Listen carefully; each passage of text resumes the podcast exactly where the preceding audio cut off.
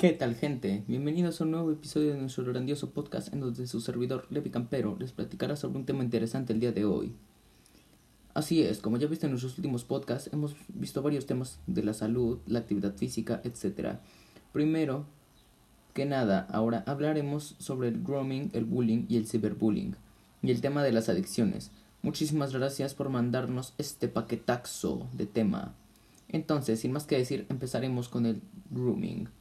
El grooming y en su evolución digital, el online grooming, acoso o abuso sexual online, son formas, formas delictivas de acoso que implican a un adulto que se pone en contacto con un niño, niña o adolescente en el fin de ganarse poco a poco su confianza para luego involucrarte en una actividad sexual.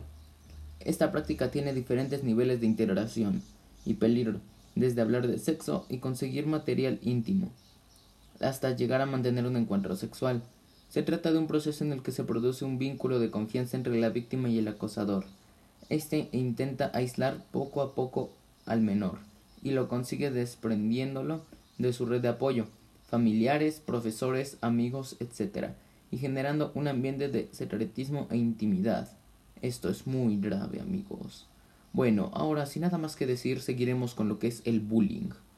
El acoso escolar o bullying es la exposición que sufre un niño o daños a daños físicos y psicológicos de forma intencionada y reiterada por parte de otro o de un grupo de ellos cuando acude al colegio. El acosador aprovecha un desequilibrio de poder que existe entre él y su víctima para conseguir un beneficio, material o no mientras que el acosado se siente indefenso y puede desarrollar una serie de trastornos psicológicos que afectan directamente a su salud o incluso en situaciones extremas conductas autodestructivas. El bullying escolar se suele producir durante el recreo, en la fila para entrar a clase, en los baños, en los pasillos, en los cambios de clase, al entrar y salir del centro, en el transporte escolar o incluso en el comedor. También puede ocurrir en el aula, cuando el profesor está escribiendo en la pizarra o mientras está atendiendo otros alumnos.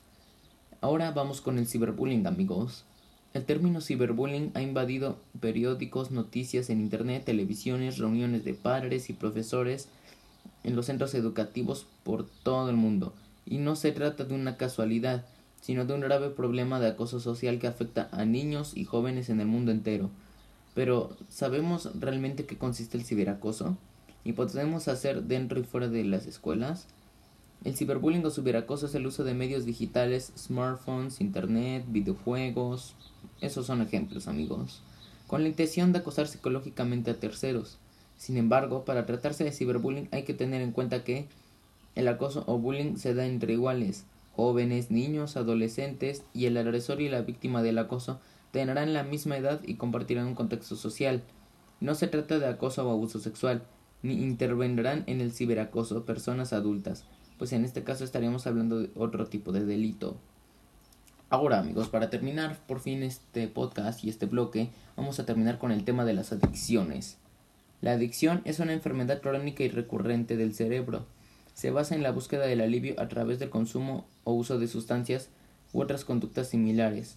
El desarrollo de esta conducta implica para la persona adicta la incapacidad de controlarlo, dificultad para abstenerse, deseo del consumo, disminución del reconocimiento de los problemas derivados de la adicción y en las relaciones interpersonales, así como una respuesta emocional disfuncional.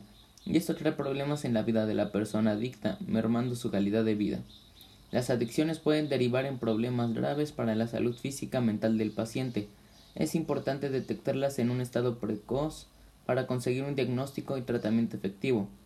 Por este motivo es muy importante la colaboración de amigos y familiares, tanto en la detección como en el tratamiento y seguimiento. Bueno amigos, ya que hemos terminado estos tres bloques y estos tres temas, el bullying, las adicciones, el ciberbullying y también el grooming, podemos concluir las siguientes cosas. El bullying y el acoso por internet podemos evitarlo, ya sea platicando con nuestro papá o mamá, y a toda costa debemos evitar hablar con extraños.